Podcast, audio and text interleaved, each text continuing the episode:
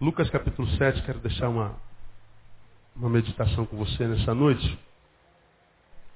Já pude meditar nesse texto outrora. Eu gostaria de fazer isso de novo. Naquela experiência que Jesus permitiu a viúva de Naim viver. Eu acho que você conhece essa história muito bem, você que é estudante da palavra. Eu queria que você acompanhasse a leitura de Lucas capítulo 7, versículo 11. E você que está aqui nessa noite, é daqueles que se levantam 15 vezes no culto, ah, eu sei que a palavra para você não vale tanto. Mas há pessoas que vieram aqui exclusivamente para ouvir a palavra de Deus. Amém ou não, igreja? Quantos estão ansiosos para ouvir a palavra de Deus nessa noite? Diga assim, fala Senhor. Teu servo ouve. Amém? Então, é, não seja você um instrumento do diabo para atrapalhar alguém dessa palavra chegar lá, no seu ouvido, no seu coração. A Bíblia diz que a fé vem pelo ouvir. Não é? Então, não impeça que alguém ouça a palavra nessa noite. Se você tem que levantar para ir no banheiro, vai e fique a partir de hoje. Nem voltar mais. Né? Fica na janela. Não é? ah, nós amamos a palavra nesse lugar e fazemos questão dela no nosso coração. E a gente gostaria de ter toda a atenção e reverência quando a gente ministrar a palavra. Quando se abriram, Lucas capítulo 7, se abriu, diga, eu já, pastor. Muito bem, versículo 11. Pouco depois seguiu ele viagem para uma cidade chamada Naim. E iam com ele seus discípulos e quem mais? Leia para mim. Uma grande multidão. Está falando de Jesus. Ia para uma cidade chamada Naim e com ele ia o que mesmo, hein? uma grande multidão. Quando chegou perto da porta da cidade, eis que levavam para fora um defunto, filho único de sua mãe, que era viúva. E com ela ia o que mesmo, irmão? Uma grande o quê? Multidão da cidade. Bom, havia lá um cortejo fúnebre. Era um menino que havia falecido, sua mãe já havia perdido o pai dele, e agora o perde também e no caminho é, fúnebre, naquele cortejo fúnebre, a semelhança de Jesus e atrás dele o que mesmo esqueci? Uma grande multidão. Muito bem. Logo que o Senhor a viu, falando da viúva, encheu-se de compaixão por ela e disse-lhe, não chores. Então chegando-se tocou no esquife e quando pararam os que o levavam, disse, moço, a ti te digo, levanta-te. O que estivera morto sentou-se e começou a falar. Então Jesus entregou à sua mãe. O medo se apoderou de todos e glorificavam a Deus, dizendo: Um grande profeta se levantou entre nós. E Deus visitou o seu povo. E correu a notícia disto por toda a Judéia e por toda a região circunvizinha. Amém, amados? Essa é a história que a gente quer comentar com você nessa noite, tentar extrair dela alguma edificação para o nosso cotidiano. Para a gente começar a viver a partir do final do culto e amanhã, segunda-feira, principalmente no dia a dia, no nosso viver diário. Então a história é essa aí. Jesus vinha daquela experiência com o centurião de Cafarnaum. Quando ele saiu de Cafarnaum, ele, no dia seguinte, segue viagem e chega numa cidade chamada Naim. E ele está entrando na cidade, diz o texto, que uma multidão seguia. E ele se esbarra com uma outra multidão que vinha na direção contrária. É o encontro das multidões. Porque havia uma multidão seguindo o féretro, seguindo a, o cortejo. Jesus seguido por uma grande multidão, se encontra com aquela multidão que seguia o caixão, que do lado havia uma mulher, quem sabe, vestida de preto, chorando muito, e Jesus, quando olha para ela, diz o texto, compadeceu, sentiu compaixão. Ele amou com um amor tão verdadeiro que ele não conseguiu ficar calado. Ele chega perto dela e diz assim, mãe, não chora. Não chora. E quando se fala uma coisa dessa para uma mãe que já havia perdido o marido e agora perde o filho único, essa palavra parece uma palavra idiota. Porque uma mãe que perde seu filho, tudo que ela deve fazer é o quê? Chorar. Pelo amor de Deus. Chore, mãe. Mas chore muito. Mas como quem disse isso foi aquele que sabe o que, que diz, e a sua vida não é discursiva, né? ele sabe o que, que fala, e ele não é nenhum antissocial, não é alguém que não, não conhece o coração dos homens, ele olha para aquela mulher e diz, não chores, porque ele já sabia o que, que ele ia fazer. Ele é Deus, ele é o cara. Não chore, mãe. Aí diz que ele então esquece a mãe, volta-se para o menino morto e diz assim, menino, a ti te digo, levanta-te. Diz o texto que o menino levantou do caixão. Eu não sei se depois disso ainda havia multidão atrás dele. A multidão deve ter se dissipado. E o menino sentou-se e diz o texto que ele começou o quê? A falar. Começou a falar. O medo se apoderou de todos. Veja, um milagre fenomenológico, talvez o maior de todos. Devolver a vida ao morto. E o milagre provoca duas reações esquisitas. Primeiro é o medo.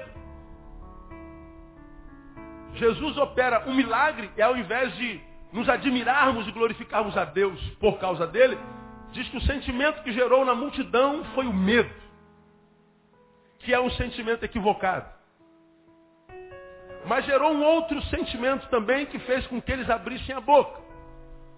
O medo glorificavam a Deus dizendo, como que eles glorificavam a Deus? Um grande, o que? Leia aí, versículo 16. Um grande profeta se levantou entre nós. Então, eles achavam que Jesus era só um profeta. Eles acharam que o milagre que Jesus fez foi um milagre não de alguém que é o Yeshua Hamashia, Jesus o Messias.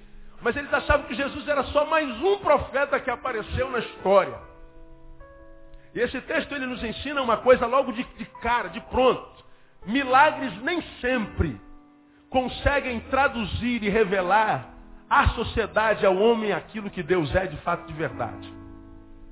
Porque eles veem um milagre do tamanho desse milagre e eles não conseguem discernir quem é aquele que faz o milagre. É um profeta. Isso mesmo aconteceu alguns momentos antes, quando Jesus se reúne com os seus discípulos. E diz assim, oh, rapaziada, vocês estão aí no meio do povo, o que, que o povo anda falando a meu respeito? O que, que vocês estão pescando aí no meio da massa? O que, que estão falando de mim? Aí um apóstolo fala assim, ó oh, Senhor, eu já ouvi dizer que, que, que, que, eles falaram que o Senhor é um profeta, o Senhor é Elias ou Jeremias. E eu também ouvi dizer que, que tu, tu és um, um dos profetas qualquer. E Jesus então parece que indignado fica e fala assim, meu Deus, é isso que estão falando de mim? Depois de tudo que eu fiz, de tudo que eu realizei, de tudo que eu fiz na autoridade do Espírito, na autoridade de Deus. Eles acham que eu sou a reencarnação de um profeta, eles acham que eu sou Elias, eles acham que eu sou só um reencarnado. É isso que eles estão dizendo.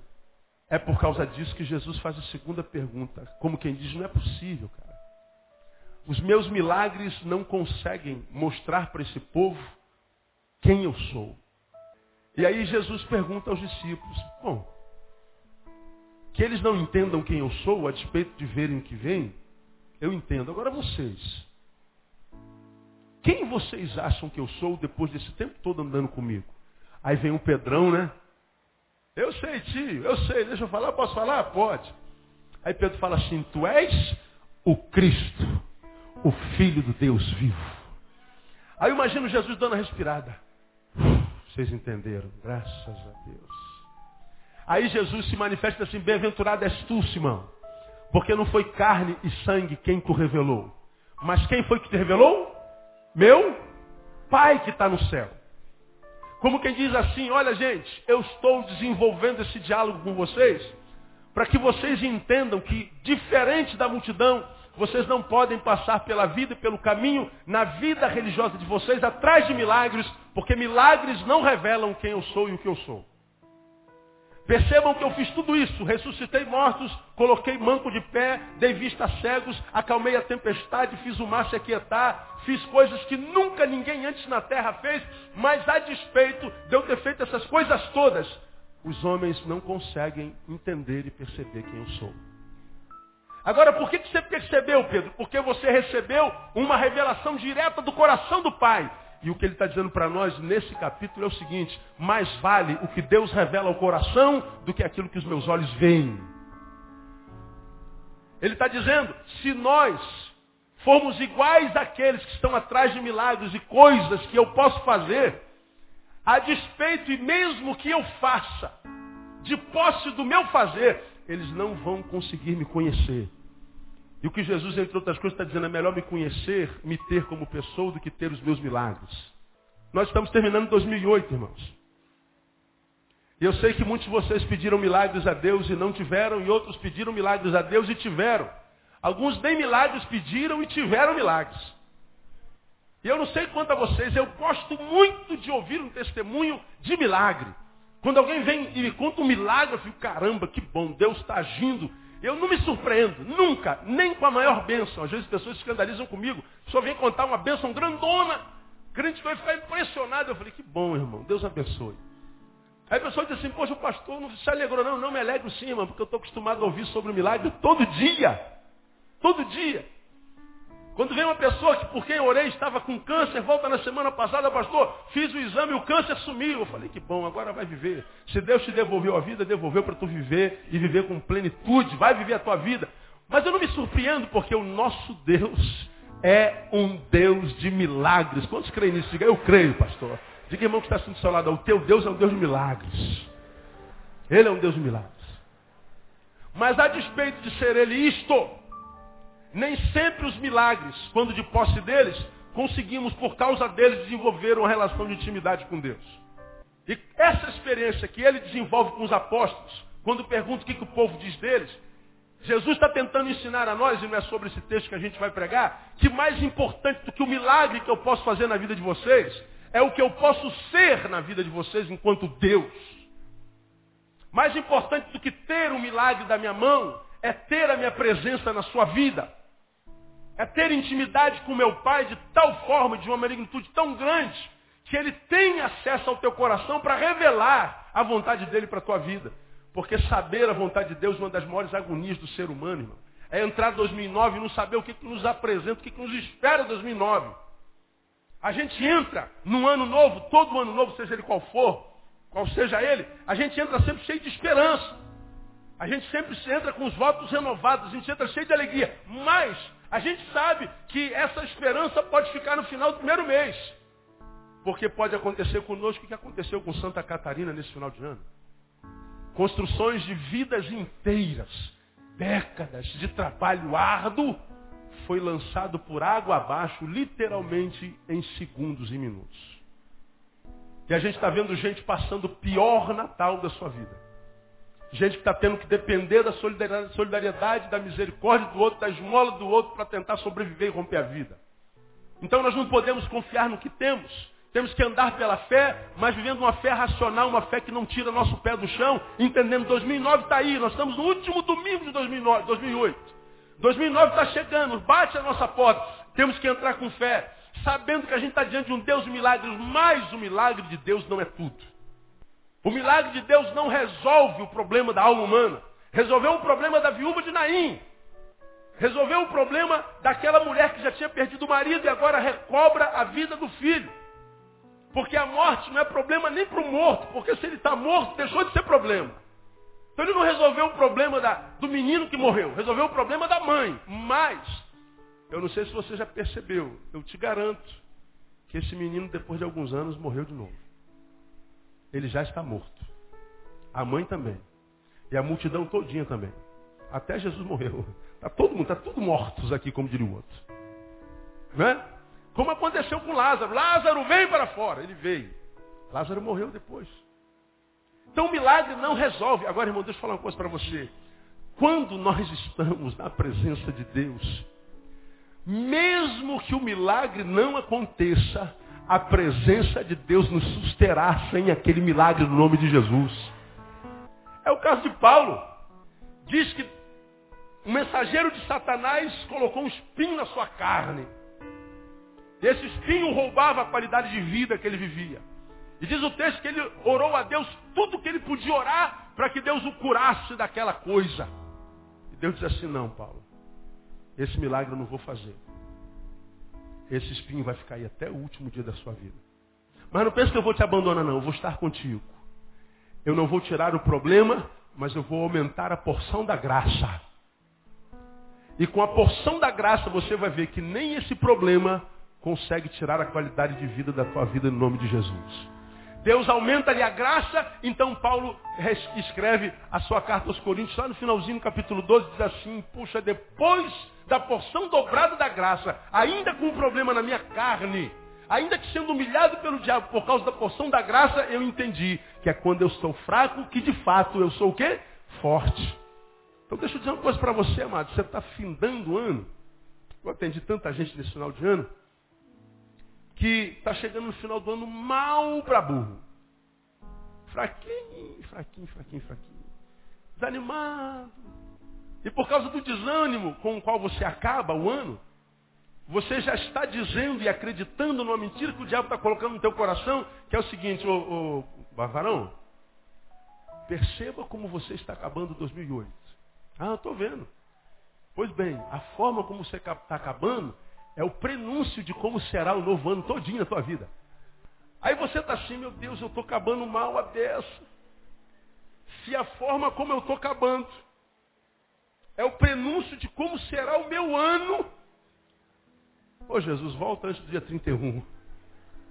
Porque eu não quero viver esse ano. Deixa eu falar uma coisa para você. Se você está fraquinho, fraquinho, escuta essa palavra, irmão. Você está no pontinho certo para Deus derramar a porção dobrada da sua graça nessa noite, no nome de Jesus. E quando você entrar, botar o pezinho em 2009, o diabo vai se levantar contra você. Pode vir que eu vou te arrebentar. Não. Eu entrei fraquinho, mas a graça foi renovada na minha vida, Satanás. Vai de reto no nome de Jesus, porque 2009 é o ano da minha vitória. Quem recebe, aplauda bem forte ao Senhor, porque a gente depende da graça. Aleluia. Não importa como você está acabando o seu ano. Quando eu estou fraco, então é que eu sou forte. Porque a gente se é fraco e vence, vence pela graça de Deus. E a gente entende, portanto, que toda vitória que a gente tem é por causa da misericórdia de Deus. E quando Deus percebe que quando a gente vence, dá glória a Ele, Ele dá vitória para a gente todo dia. Mesmo quando a gente perca. Mas eu quero voltar para o texto de cá. Esse texto fala de dois tipos de multidões. Três verdades que eu quero compartilhar com você nesse texto. Porque diz que a Jesus seguia uma grande multidão. Ao cortejo seguia uma grande multidão. Bom, a multidão pressupõe ajuntamento. Estar com. Ser com. Ser com é a maior necessidade do ser humano. Todo ser humano. O mais metido a besta e o mais complexado. E todos que estão entre esses dois, todo ser humano tem necessidade de aceitação. Tem a necessidade de pertença, de pertencer, de fazer parte de alguma coisa, de alguma tribo. Todos nós precisamos estar em algum lugar com alguém e por esse alguém, nesse lugar, ser aceito. Ser aceito como se é. Ninguém consegue lidar bem com rejeição. Rejeição é um dos maiores produtores de complexo na vida do ser humano. E o complexo é um dos maiores roubadores da alegria do ser humano. E por que, que é complicado ser roubado na alegria? Porque a Bíblia diz que a alegria do Senhor é o quê? A nossa força. Se alguma coisa ou alguém consegue roubar a minha alegria, roubou a minha força. Se roubou a minha força, eu estou enfraquecido. Se eu estou fraco, eu sou vencido por qualquer um. Então, a indiferença, ela faz mais mal do que o ódio. Porque quando alguém se levanta contra você, como aquela pessoa lá no seu trabalho, no seu escritório, como aquela pessoa lá no seu time, aquela pessoa lá na sua rua, se levanta contra você com ódio, diz assim, eu odeio você, ele está babando. Os olhos estão como chama de fogo, dizendo, eu te odeio. Sabe o que ele está dizendo no alto contínuo? Eu percebo a tua existência. É isso que ele está dizendo. Você existe para mim. Eu não consigo passar alheio à tua existência. Eu não consigo não te notar. A declaração de ódio é uma declaração de significância. Então, se quando eu sou odiado, eu estou diante daquele que me odeia, recebendo a declaração de significância, a minha existência tão presente na existência dele, que ele me odeia por isso, ele não consegue passar alheio à minha existência. Então ele está dizendo, você é para mim. Agora, a indiferença não. A indiferença que não é ódio, é aquele sentimento que faz você passar por uma pessoa e passar como se por uma pessoa você não tivesse passado. A indiferença, a frieza com a qual muitas vezes nós somos ou tratamos alguém, é diferente do ódio. Você, para mim, não existe. Eu não consigo passar por você e notar você. Porque a tua existência e a não existência é a mesma coisa para mim. Para mim você não é. E é isso que mata a gente. Por que, que filhos odeiam pais de quando em vez? Porque o pai não amou. Porque o pai não provou para o filho que a vida dele era significante. Porque o pai não o valorizou enquanto extensão de si mesmo. Porque o pai não abraçou, porque o pai não beijou. Porque o pai o colocou no mundo, ou a mãe, e o tratou como se no mundo ele não estivesse. Indiferença. E essa indiferença, saber que pelo meu progenitor, pela minha mãe, eu não fui notado, eu não fui amado, gera em mim uma revolta tão grande que muitas vezes você vê filho matando o pai e a gente não sabe por quê.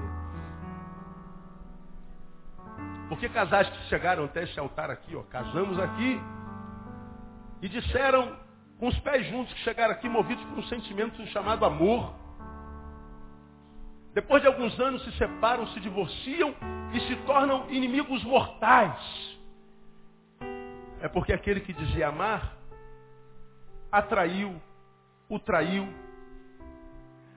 não valorizando a sua fidelidade, não valorizando o voto que fez a ela no altar, não respeitando a dignidade da existência humana e foi viver a sua vida como se não tivesse compromisso com ninguém. Isso é indiferença. Isso é dizer para o outro que o outro não é. E essa ideia de ser no mundo, mas não ser percebido por ninguém, mata. E aí, essas multidões, elas representam a necessidade que nós temos de fazermos parte de um grupo. Nós precisamos ser aceitos. Agora eu queria chamar a atenção sua para essas multidões que estão aí. A primeira multidão seguia Jesus. A segunda multidão seguia o cortejo. Ambas eram multidão. Agora, qual é a diferença de uma para outra? Eu estou com alguém. Eu estou cercado de gente. Eu estou fazendo parte de. Só que um grupo fazia parte de numa multidão que seguia Jesus, portanto seguia a vida, porque ele foi quem disse: Eu sou o caminho, eu sou a verdade, o que mais? Eu sou a vida. A outra multidão era uma multidão composta de gente que tem necessidade de ser com, mas era com um grupo de pessoas que seguia a morte. Uma multidão seguia a vida. A outra multidão seguia a morte. Ora, tudo é multidão. Mas fazendo uma analogia dessas multidões, nós vemos que uma segue vida, a outra segue morte. Portanto, não basta fazer parte de um grupo. Não basta estar com. Não basta ser com. Eu preciso saber, já que eu preciso ser com, com quem eu sou. Eu não posso, com medo da solidão, com medo da solitude, com medo de passar pela vida sem trocar relações vitais, relações de vida. Eu não posso com medo de, de, de ficar para titia. Eu não posso com medo de não ser amado, respeitado, me misturar, fazer parte de qualquer grupo, de qualquer pessoa, com qualquer gente. Eu não posso entrar numa fila, numa multidão, agora aqui eu estou sendo aceito, me aceitaram, me receberam, sem que eu pergunte, essa multidão, essa gente que me recebeu, está caminhando para onde? A gente nem sabe para onde está indo. A gente não sabe o destino para o qual se dirige essa massa, essa tribo na qual você está inserido. Aí você perguntaria assim, pastor, isso tem a ver com a gente hoje? Bom, nesse último sermão do ano, eu tentei fazer um apanhado de tudo que eu pesquei no gabinete. Esse ano todo. Eu tenho religiosamente anotado em registro todas as pessoas que eu atendi e por que razão atendi tais pessoas. No final do ano eu faço um apanhado dos problemas com os quais eu tive contato direto, pessoal. Porque problema é, coletivo, eu, meu telefone toca o dia inteiro, o tempo todo. Eu falei para vocês, recebo 200 e-mails dia, 150 e-mails dia. Não tem como responder a todos mais, infelizmente. Meu nome é problema. Eu lido com problema o tempo inteiro.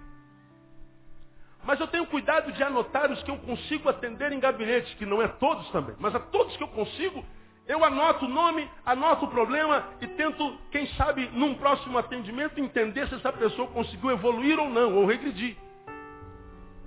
E pegando os meus apanhados dos atendimentos nessa, nesse ano, eu percebi que quase todos, quase todos, eu não botei em porcentagem, mas eu diria que, que 99% das pessoas que eu vi ficarem pelo caminho, pessoas que eu vi no início do ano começarem de uma forma e chegarem ao final do ano de uma forma muito pior como começou.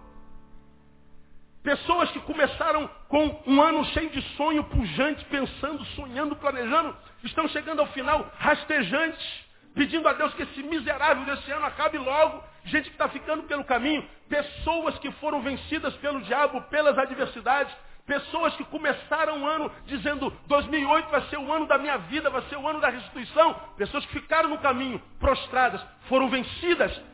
Quase todas elas foram vencidas. E quase todas elas foram vencidas juntamente com um grupo com o qual elas se relacionavam. Bom, numa coletividade, como dizem os profissionais da sociologia, por exemplo, numa igreja como a nossa, que tem mais de 2 mil membros, a gente não consegue conhecer mais do que 70 pessoas. Faça um teste. Qualquer dia que você tiver de bobeira, tiver tempo, tenta botar num papel todas as pessoas que você conhece na sua igreja, na sua faculdade, na fábrica onde você trabalha, você trabalha naquela fábrica que tem mil funcionários, coloca no papel quantas pessoas você conhece. Se chegar a 70, você bateu o recorde. Intimidade a gente não consegue desenvolver nem com 10% disso. 7. A gente consegue desenvolver intimidade com no máximo 5% disso. Três pessoas e meia. Quatro. E você vai perceber que nesse universo de gente com a qual a gente se relaciona, todos vocês têm um irmão ou uma irmã com a qual você tem mais afinidade. É aquela pessoa que quando você chega na igreja você logo procura. É aquela colega, ah, seja adolescente, seja jovem, seja, seja casal que procura um casal. A gente tem aquela pessoa com quem tem mais afinidade. Esses dois que constroem afinidade, eles acabam porque o outro tem alguns amigos que não são comuns a você, e você tem amigos que não são comuns ao outro. O amigo de um acaba se tornando amigo de outro, e aí esse leque de relacionamento que era de dois ou de quatro, dois casais, se amplia para oito. Você conhece novas pessoas e a gente acaba formando uma célula relacional. E há igrejas que existem células. E aí nós fazemos um grupinho de oito, de dez. E porque nós somos crentes, digamos assim, a gente até marca uma reunião semanal na casa de um, uma pipoca, um estudo bíblico, um filme. Quinze dias depois na casa de outro. A gente marca um almoço. Hoje de manhã eu estava vendo no boletim, teve um almoço da classe de adultos dois. Um grupo de 25 pessoas, 30 pessoas, que passaram o ano todinho diante do mesmo professor, todo domingo de manhã estudando a mesma matéria, formaram uma relação amalgamada. Se conheceram, descobriram afinidades. Então, eles resolveram marcar uma janta de fim de ano para comemorar a comunhão daquele ano. Isso é importante. Estar com, ser aceito, participar de. É o sentimento de pertença. Agora escuta o que eu vou te falar aqui, meu amado. E transforma isso em escola na tua vida, pelo amor de Deus. De todas as pessoas que eu vi ficarem pelo caminho, quase todas elas ficaram pelo caminho e todas as pessoas com as quais ela se relacionava, esses quatro, esses oito também ficaram no caminho. O que isso quer dizer? Quer dizer que a realidade da influência das relações é inquestionável. A realidade de que, quando eu me relaciono com alguém, esse alguém transmite para mim o que há nele e que eu transmito para ele o que há em mim, é uma realidade incontestável. Eu fiquei assustado com o que eu vi. Eu conheço quase todos os grupos de gente que acontece na igreja. Conheço quase todos eles, embora vocês não imaginem que. Hoje de manhã me ligou um marido muito desesperado porque o casamento dele está acabando. Eu falei assim, eu percebi, irmão, porque você estava sentado no meio do salão, lá perto da porta dos fundos, e a sua esposa estava sentada aqui do meu lado esquerdo à frente. O senhor nos viu, pastor? Lógico que eu vi. Ele acha que eu não vejo. Que um casal tem um sentado lá atrás e outro está lá na ponta. Mas como tem mil e tantas pessoas sentadas, é porque eu não sou cego. É porque eu conheço o rebanho. Pensam que eu não vejo, pensam que eu não entendo. Quando ele ouviu que eu descobri e sabia onde é que ele estava sentado, e a mulher dele onde estava sentada, eu vi que eles estavam separados, ele se assustou. Se eu conseguiu ver, vi. Porque a gente conhece. E aí, os que eu vi ficarem pelo caminho esse ano, prostrados, essa semana, semana passada nós tivemos um suicídio na igreja. Falei de manhã. Alguém da casa chegou aqui viciado em drogas, essa coisa toda. Chegou a estar conosco. Infelizmente, essa semana se enforcou. Esse é um caso extremado. Mas outros, a gente vê ficando pelo caminho, de tal forma machucado na vida existencial espiritual, que já não consegue abrir palavra, já não consegue acreditar no irmão, já não consegue acreditar no pastor, não consegue acreditar no presbítero, não consegue acreditar que a amizade ainda existe. Porque quem sabe foi traído, foi de tal forma decepcionado e machucado, que ele julga todos por um. E são pessoas que estão ficando pelo caminho. A Bíblia diz, acabamos de cantar com a música nova do Zé, Salmo 133, ó quão bom e quão maravilhoso é o que? Me digam vocês. Que os irmãos vivam em união. No final do capítulo diz, porque ali na comunhão o Senhor ordena a bênção e a vida para sempre. Provérbios 18.1 diz, não é bom que o homem esteja só, o melhor, quem busca, ah, quem anda sozinho, busca o seu próprio interesse. Insurge-se contra a verdadeira sabedoria. Já preguei sobre isso aqui. Andar sozinho é burrice, é o que o texto está dizendo. Deus, quando nos criou lá no Éden, disse, olha, não é bom que o homem esteja sozinho. Ele está dizendo que a bênção está no encontro. A bênção está na comunhão. A bênção está no sentimento de pertença. A bênção está no conluio que nós desenvolvemos com semelhantes. Mas, se nós entrarmos em qualquer multidão, essa bênção vira ao contrário. Ela se torna maldição. A vovó dizia, né? Diga-me quem, com quem tu andas e eu te direi quem és. Eu não sei quem é você. Só me fala dos teus amigos. Que eu te digo quem você é já já. A palavra de Deus diz uma coisa semelhante. Que um pouquinho de fermento faz o quê? Leveda quanto da massa? Toda. Diz mais, as mais companhias fazem o quê? Corrompem, destrói o que? Os bons costumes, mais companhias. Aqui nós vemos duas multidões. Duas multidões. E acho que todos eles ali estão, estou com, eu estou sendo com, eu pertenço, eu estou cercado de gente, eu estou bem agora. Se eu tenho que fazer amigos, se eu tenho que estar numa tribo, se eu tenho que estar no meio, eu estou legal. Agora, um seguia a vida, outro seguia a morte. E como eu tenho percebido que as amizades têm sido a maior arma do diabo para acabar com famílias. Você está aqui, mulher, me ouvindo, e quem sabe está aí sofrendo com seu marido que está mudando completamente. Pastor, eu não reconheço mais meu marido. Não é aquele homem que eu casei alguns poucos anos atrás. Ou de repente você, esposa ou marido, está aqui, pastor, não estou reconhecendo minha mulher. Como eu vi de um marido essa semana, estou morando com uma estranha, pastor. Uma estranha com quem eu me relaciono há mais de 20 anos. Eu percebi que depois de 20 anos, eu não conhecia aquela criatura com a qual durmo há 20 anos. E você pode ter certeza que essa desconfiguração do ser acontece por causa da multidão e com a pessoa com qual a gente anda. Aí eu queria, nesse último domingo do ano, meu irmão, chamar a sua atenção, você que ainda tem um pouquinho de humanidade dentro de você.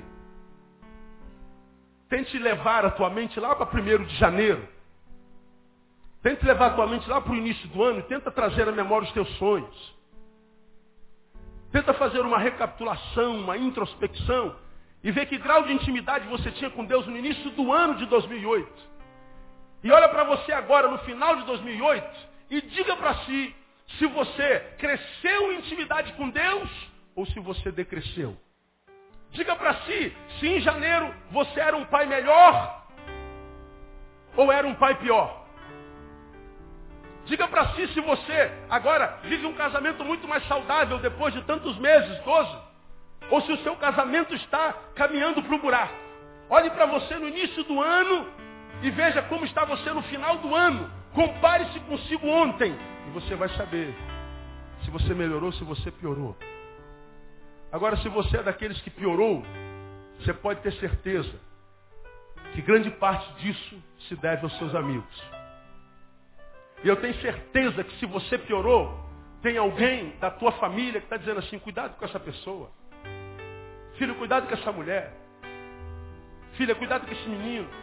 Amor, esse teu amigo, eu não vou com a cara dele. Amor, essas tuas amigas novas do trabalho, eu, eu não sei, eu não, eu, não, eu não consigo folgar com elas, tem alguma coisa que não está casando, eu e elas, é, é, eu e eles, ah, não sei. E você disse, ah, deixa de ser bobo, mas deixa de ser boba, marido. Deixa de ser bobo, mulher. Ah, deixa de ser boba, pai. Você não conhece eles, eu conheço, você não. Mas alguém que tem uma relação contigo que vai além da amizade, é consanguínea. É alguém que é contigo em termos de família. Para quem, quem sabe, o Espírito está revelando algo a respeito daqueles com quem você tem se relacionado e que tem, aos olhos deles, deteriorado a tua qualidade de vida. E aí, a gente fecha os olhos porque, quem sabe, se apaixonou por aquela pessoa de uma forma tão grande, enquanto amizade, não precisa nem ser amor, paixão, não. Se você tiver coragem de parar para pensar, por que, que eu gosto tanto desse cara, dessa mulher? O que, que me prende essa amizade? O que, que me faz muitas vezes abandonar minha esposa, meus filhos, para estar num bar de esquina bebendo cachaça com essa gente? O que, que me faz perder cultos que foram bênçãos na minha vida até hoje, para estar num campo jogando uma pelada nessa coisa horrível de campo que é. Meu Deus, o que me prende do lado de fora? O que, que me impede de estar do lado de dentro e manter a comunhão e a integridade com Deus? Esse texto me ensina que é porque nós nos intrometemos em relações e nem sabemos porque nessas, nessas relações nos intrometemos. A gente está no meio uma multidão, está sendo um com, mas a gente não sabe que a multidão que não tem consciência, só inconsciente coletivo, está nos levando. Quem sabe sorrindo, pulando, brincando, mas porque a gente está no meio de, a gente está em comunhão, fomos aceitos, essa comunhão está nos levando no caminho da morte. Então a primeira palavra para você nessa noite, irmão, é a última do ano. Quando você amanhecer amanhã, você vai estar um pouquinho mais perto de 2009. Quando chegar 2009, diga para si mesmo, cara, cite o teu nome, diga assim, Neil, meça bem as suas amizades. Não desconsidere a palavra do pastor Neil, não, porque ele sabe o que, que ele está falando. Amado, eu não estou falando de utopia. Eu estou falando de resultados científicos. Estou falando do que eu vi, do que eu anotei, do que eu vivi. Eu lido com essa multidão há, há, há décadas, há quase duas décadas. Nossa igreja é uma igreja eminentemente jovem. A membresia, mais de 60%, está na faixa etária entre 25 e 45 anos. Gente que está no processo de socialização, de formação, de aceitação. E esse ano eu fiquei profundamente assustado, quase escandalizado, com a quantidade de gente que ficou pelo caminho. Gente que eu vejo degradando a sua própria vida, que muitas vezes agora está sentado no precipício tentando achar um culpado para o fato dele estar lá. Não há culpado senão só você mesmo. Cara, você tem uma vidinha só para viver. Como eu tenho dito, eu queria muito poder acreditar na reencarnação, não acredito, não dá. a estudei com, com a mente mais aberta do mundo, tentei entendê-la, me converter a ela, mas não deu. A Bíblia diz que aos homens está ordenado morrerem uma só vez, vindo depois disso o juízo. Então lembra que hoje você não é mais aquele adolescentezinho que você era alguns poucos anos atrás. Você já apanhou muito da vida. Então se você entra em 2009, não entra só com a fé burra que, que, tantos evangélicos têm. Não a vitória nossa pelo sangue de Jesus, a vitória nossa pelo sangue do Cordeiro, a vitória nossa, o, o 2009 vai ser uma bênção, 2009 vai ser restituição, 2009 no Espírito Santo, 2009. Aí você vai de declaração em declaração, caminhando para o buraco, quando chega no meio do ano está frustrado com Deus e com todo mundo, porque você acreditou que teu ano ia ser uma bênção, mas teu ano foi uma desgraça. É porque a tua fé não produziu obra.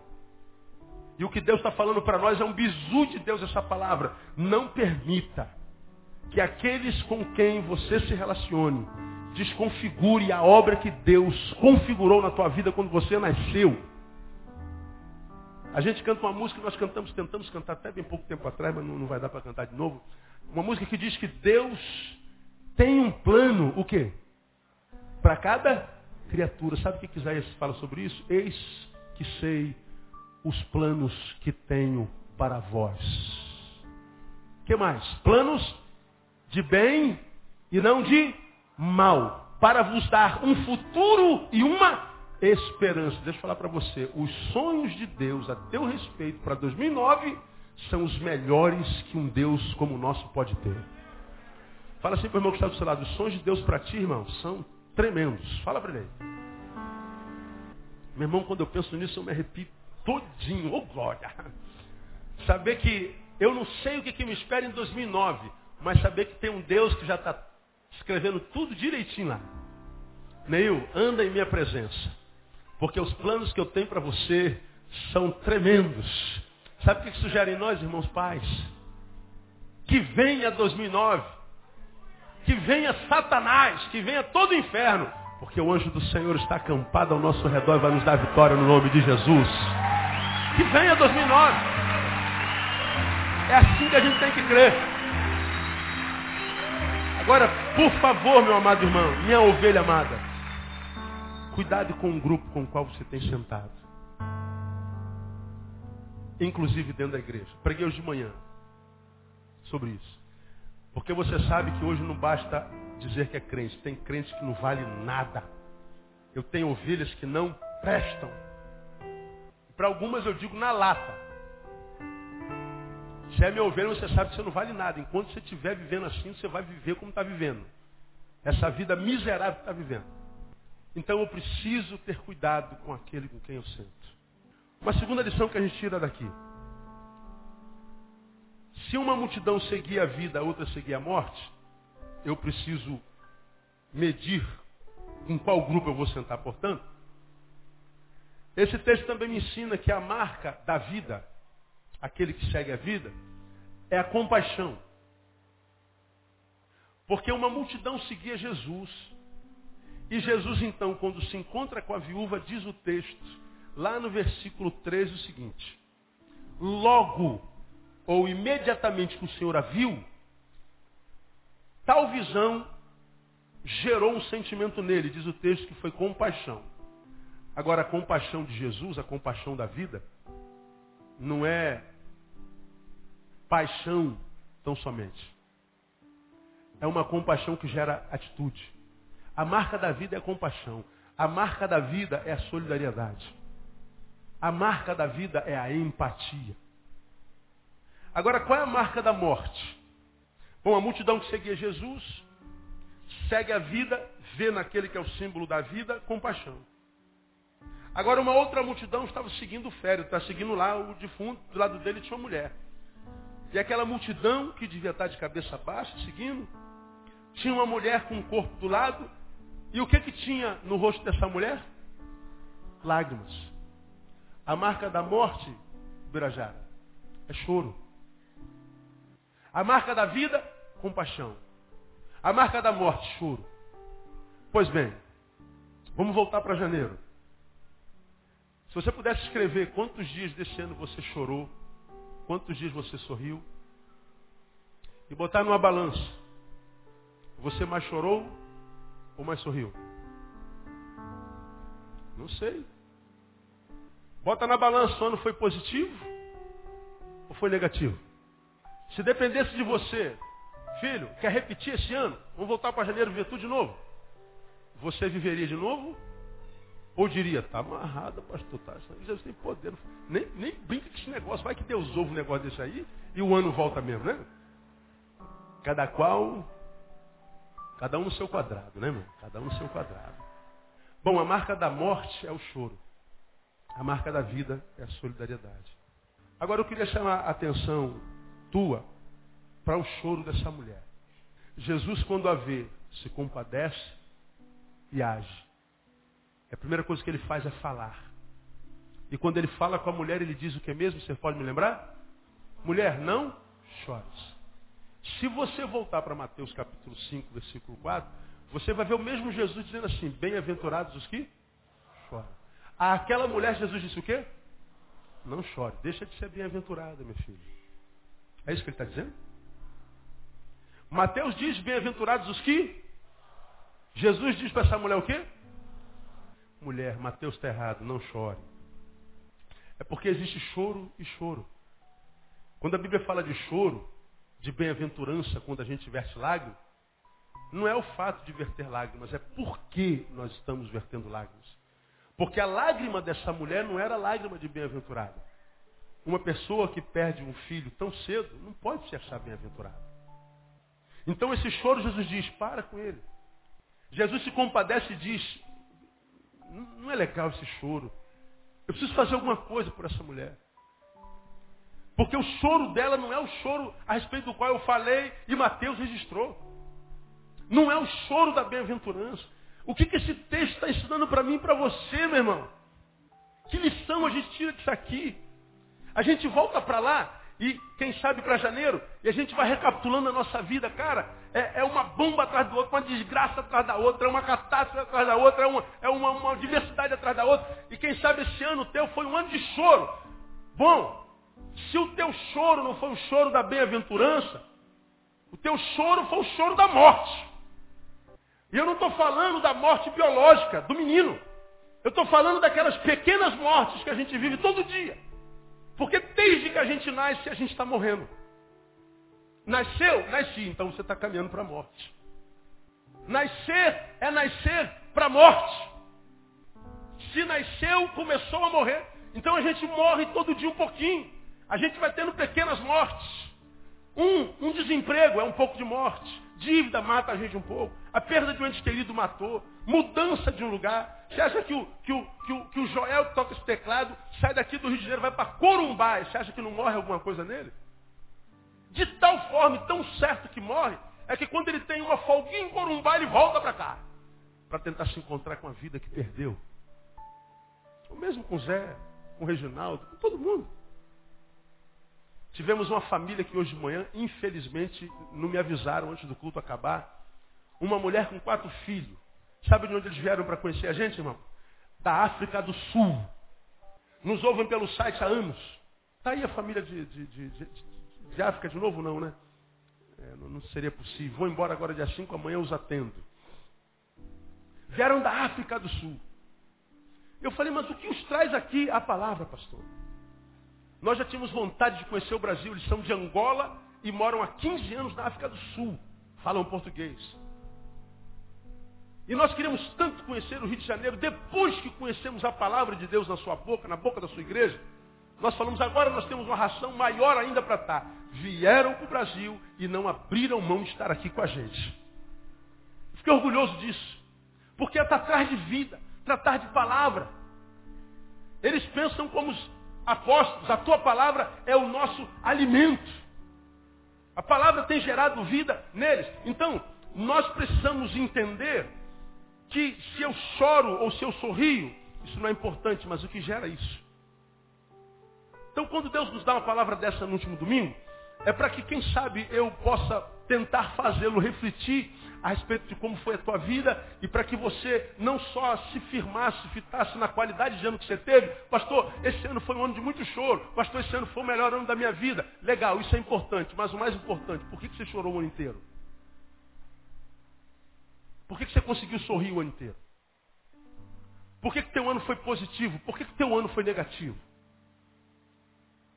Porque no final do ano, tudo que Deus quer é que nós voltemos para o início e façamos uma reflexão.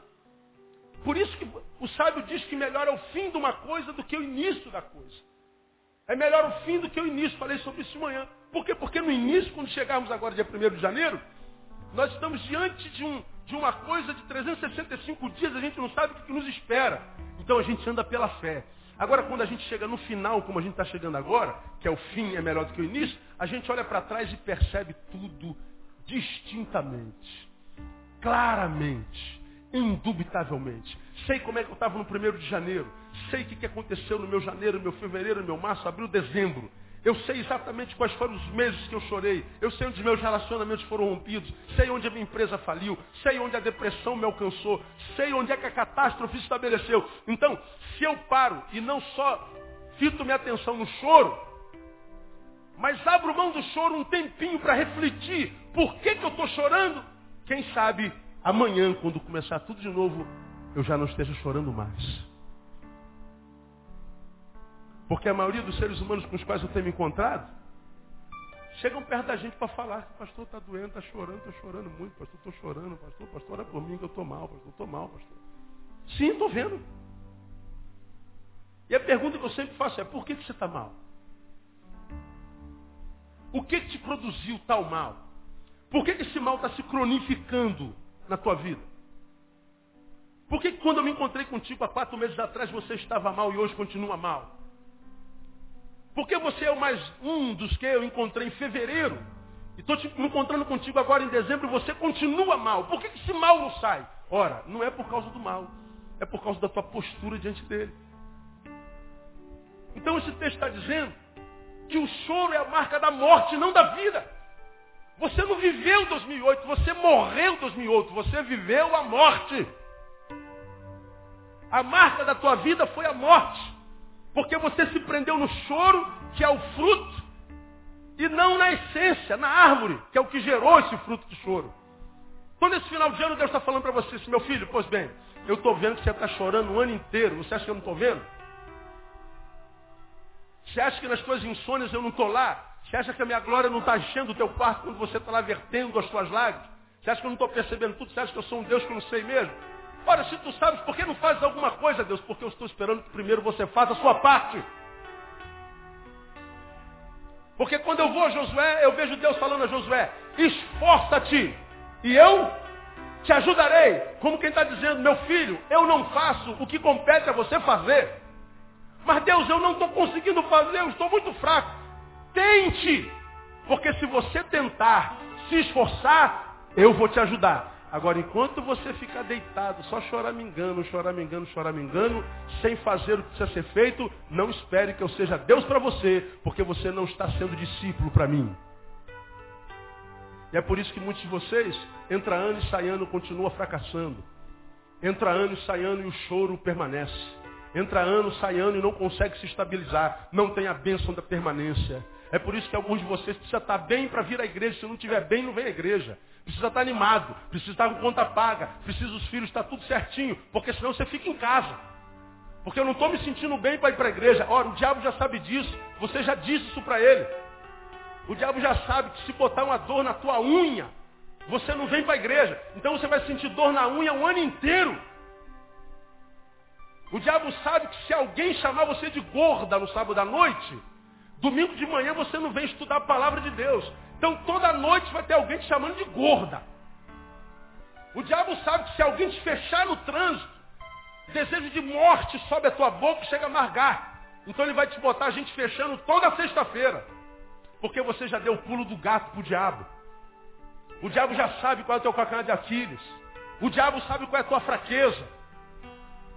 E como ele sabe que é na comunhão que a bênção e a vida é ordenada, ele vai tentar gerar morte na tua vida, colocando um problema que você nunca vai vencer. Porque você está se entregando esse problema só orando, chorando, chorando, chorando, chorando, achando que Deus vai ter pena. Como eu já preguei aqui, Deus não tem pena de nós, Deus tem misericórdia. Se você é filho de Deus Todo-Poderoso, você não é digno de pena, você é um campeão, irmão. Então se posture como tal. Não seja só homem de Deus, seja homem. Quem sabe se você for homem, Deus pode ser Deus para você. Então, não basta só estar no meio de alguém, tem que saber com quem eu estou e no meio de quem eu estou.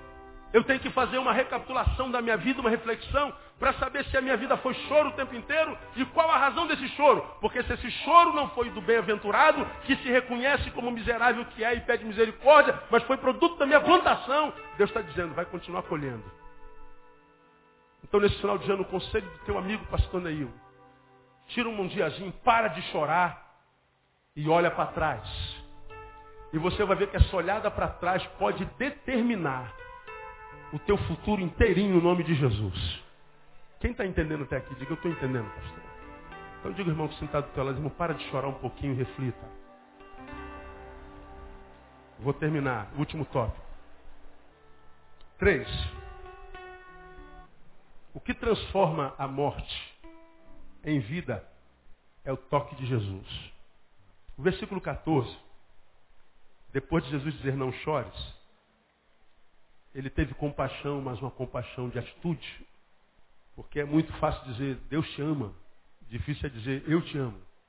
Porque quando eu digo eu te amo, aquele que ouve isso espera gestos de amor da minha parte. Agora, quando você diz Deus te ama, eu falei, ah, o problema é de Deus, filho. Não tem nada a ver com isso. Mas Jesus te ama, irmão. Irmão, não fale isso para mim, pelo amor de Deus. Eu já sei. Não me dê plástico dizendo Jesus te ama e eu também. É conversa fiada. Porque se o amor vem de Deus, ele vem cercado de atitude. Jesus diz, não chores. E no versículo 14, diz, então chegando-se, tocou no esquife. Acredite se você quiser. Eu vi uma vez um presbítero pregando esse versículo. E ele começou a falar que Jesus era músico. Ele estava pregando um congresso de adoração. Ele diz que Jesus era o melhor músico que já passou pela terra.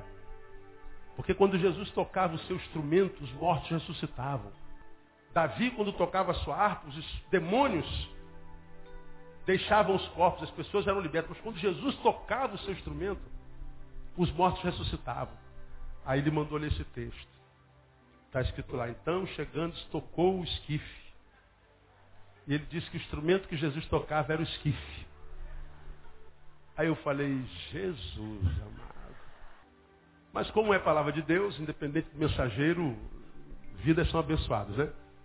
Mas o esquife é aquele lugar onde a gente carrega o corpo. Onde está o caixão. Ele é composto pela, pela base e o próprio caixão. Aquilo é um composto esquife. Diz o texto que Jesus tocou não o esquife, mas no esquife. Um toque. A palavra que está lá é tocou. Jesus disse à mulher, não chore. Chora não. Quando ele deixou de abraçar a mulher, imagino que ele lhe deu um abraço. Quando alargou, o menino já estava sentado. Mãe, que multidão é essa aqui, meu Deus do céu? Onde ele está indo? O que é isso aqui, Jesus? O menino começou a falar. Irmão, um simples toque. Fala, toque. Toca no teu irmão seu, toca. Isso é difícil ou é fácil? Isso é um gesto simples ou complicado? Fala assim, o meu Deus é tão grande, tão grande, que me conhece e sabe que eu sou tão complicado, tão complicado, que ele costuma facilitar a minha vida. Jesus é um facilitador. Apenas um toque. Alguns de vocês entraram em lugares onde se prega a palavra, em que diz que para que Jesus cure você, você tem que fazer a campanha dos sete montes sagrados de Israel. Você vai ter que passar pela gruta do milagre. Você vai ter que comprar o sabonete dos elementos da Santíssima Trindade. Você vai ter que passar por debaixo do manto sagrado do Cordeiro. Você vai ter que matar um cordeiro e dar uma oferta milionária. Você vai ter que rapar a tua cabeça, fazer um voto, vai ter que andar descalço seis meses. Você vai ter que fazer três anos de jejum. Você vai ter que fazer e acontecer. Você fala assim, meu Deus. Mas você está sentindo dor para você ser curado e você começa a campanha. A campanha das 90 semanas da vitória. Você não pode faltar um culto. Você não pode faltar aquela reunião, aquela oração. Mas naquela noite você caiu de serviço, faltou a reunião. Pastor, eu faltei a reunião e agora? Tem que voltar lá para o início. Começa tudo de novo. Meu Deus, eu estava na 89. E tu volta para 89, mano. Porque a gente está sentindo dor, a gente fazemos qualquer negócio. Jesus fala assim, filho, eu só preciso te dar um toque. Fernanda que canta uma música com esse nome? É? Apenas um toque. Apenas um toque. Levanta em adoração. Apenas um toque.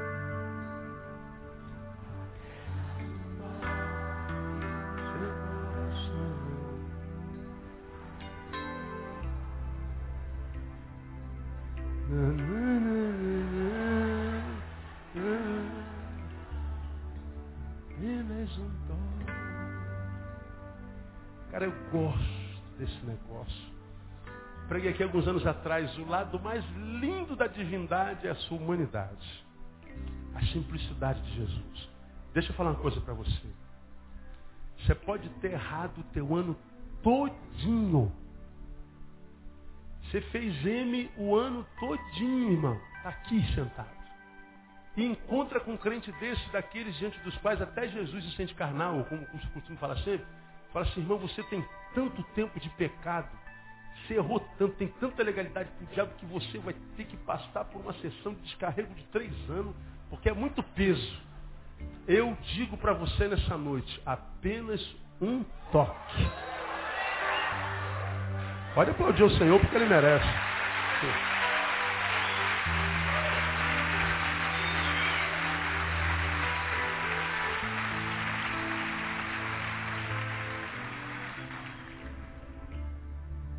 Bíblia diz que Jesus está à porta e bate.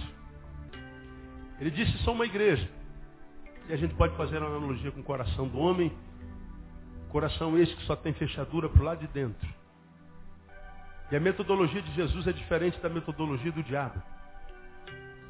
O diabo mete o pé na tua vida, arromba a tua vida e ele mata, rouba e destrói. Jesus não. Filho, estou à porta e bate. Se alguém abrir, o que, que ele diz? Eu entro, sento, seio e faço nele morada. É só abrir o coração. E a coisa é tão simples que a gente não acredita. Mas só isso, pastor, só. Porque o sacrifício Jesus já fez na cruz do Calvário. E ele então diz, misericórdia quero agora e não sacrifício. Eu só quero a permissão, eu quero autorização. E essa autorização é para Deus, é para Jesus, não é para a religião, porque a religião é aquilo que vem a reboque da conversão. Preguei de manhã. Infelizmente a gente se converte e vem uma religião no bojo. E na religião tem um monte de costumes humanos. Não pode, não pode, não pode, não pode, é proibido, é proibido, é do diabo, é do diabo, é do diabo. E você quando olha para o religioso, você vê uma pessoa infeliz. Porque geralmente o religioso, o crente, ele é uma pessoa muito limitada. Ele não tem contato com o prazer. Ele é muito cheio de regrinhas, é muito amarrado. Liberto do pecado, mas escravizado pela religião. Ele não pode ser o que é e não pode dizer o que sente. Ele precisa viver uma vida mentirosa. E o pai da mentira é o diabo. Mas Deus não, Deus diz, eu estou à porta e bato. E é um toque, é uma palavra. Cantamos uma música que diz que uma só palavra que ele mandar, ele pode fazer a minha vida toda mudar. Porque a Bíblia diz que nem só de pão vive o homem, mas de toda palavra que procede da boca de Deus. E essa palavra que você está ouvindo aqui, não procede da boca do pastor Neil, procede da boca de Deus para o teu coração. Então, nesse último domingo, Deus está tentando mudar você para que, quem sabe, você entre em 2009 de forma diferente. Porque se Ele não muda o ano, Ele muda a gente. Ele nos muda a forma de ver, de encarar, de entender. Porque senão, irmão, é, é como eu tenho dito o ano inteiro. Vai continuar aí. Um final de semana você está bem, 15 finais de semana você está mal. Quando você está bem, você vem à igreja. Nos outros 15 finais de semana você não vem à igreja. Aí tem que se tornar um mentiroso de si mesmo. Não, não fui porque eu estou cansado, eu trabalhei demais, no ônibus, né? Ao calor, não sei o quê. Mentira, você se tornou o seu próprio Satã. Você tem que mentir para si para dizer por que, que não consegue andar em comunhão. Porque a marca da tua vida é o choro. Inconstância, você não tem a bênção da permanência. O que transforma a vida em vida é Jesus. E a marca da vida de Jesus é a total normalidade, irmão. O texto diz que quando o moleque que estava morto reviveu, o menino sentou, mas não ficou sentado, porque sentar não é a marca do adolescente, é? Imagina um adolescente. O que, que vem na tua cabeça? Ele sentadão. A parmaceira dele, me mata, Deus, me leva. Não é. Adolescente está em bando. Adolescente está correndo, adolescente está fazendo alguma besteira na vida. Adolescente está tá aprontando. Adolescente não cala a boca nunca. Aí o moleque, o moleque sentou, pronto, danou a falar e falar e falar e falar e falar e falar. Porque quando Jesus entra na nossa história, ele não nos esquisitiza, ele nos normaliza. Ele não nos etetiza. Ele nos humaniza. Ele traz a nossa vida à humanidade. A verdadeira santidade nada mais é do que a humanidade excelente. Agora, se olha, olha para os crentes, os caras se tornam crentes. Quanto mais santos eles vão ficando, mais esquisito, mano. Aí o cara vai ficando feio. A perna vai ficando cabeluda. Aí tu vê as irmãs que vão, vão orar de braço erguido, ou não ora de braço erguido, não, irmã, tá feio. Respeito. Mas não me diga que isso tem a ver com santidade. Você se converte e chega na faculdade e fala assim, ó oh, gente, eu não posso mais sentar com vocês, porque agora eu sou de Deus. Como quem diz, vocês são do capeta.